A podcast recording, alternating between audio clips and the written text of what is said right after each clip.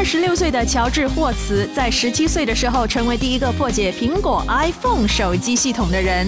二零一零年，他又正式宣布破解了 PS3。过去几年，霍茨一直想要确定自己下一步做什么，之后突然想到了自动驾驶汽车这个点子。来自 Grand Challenge 大赛以来，计算能力的增强和深度学习是霍茨的系统应用而生的两个突破性的技术进步。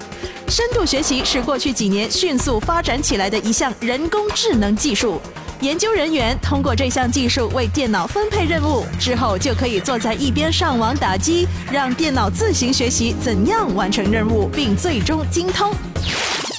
霍茨的目标是用这套预计售价仅一千美元的廉价无人驾驶系统打败特斯拉、谷歌、苹果和优步。但最近，《纽约时报》发表了一篇文章，说没有大规模推广自动驾驶，不是因为技术上不成熟，而是人类成为了无人驾驶的天敌。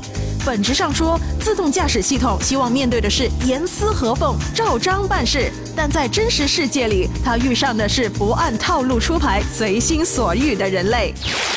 如果全世界所有车辆都升级为无人驾驶，一定会大大减少交通事故。但是问题是，自动驾驶的普及需要一个很长的时间。如何让全人类尽快享受上这项科技福利？这就靠霍茨这样有干劲的小伙子和科技大拿级别的特斯拉、苹果们的共同努力了。连大众集团 CEO 穆勒穆爷在日内瓦车展上也高调宣布，要重新启动大众集团，其主要发力点就是发展自动驾驶。My FM，My Tagic。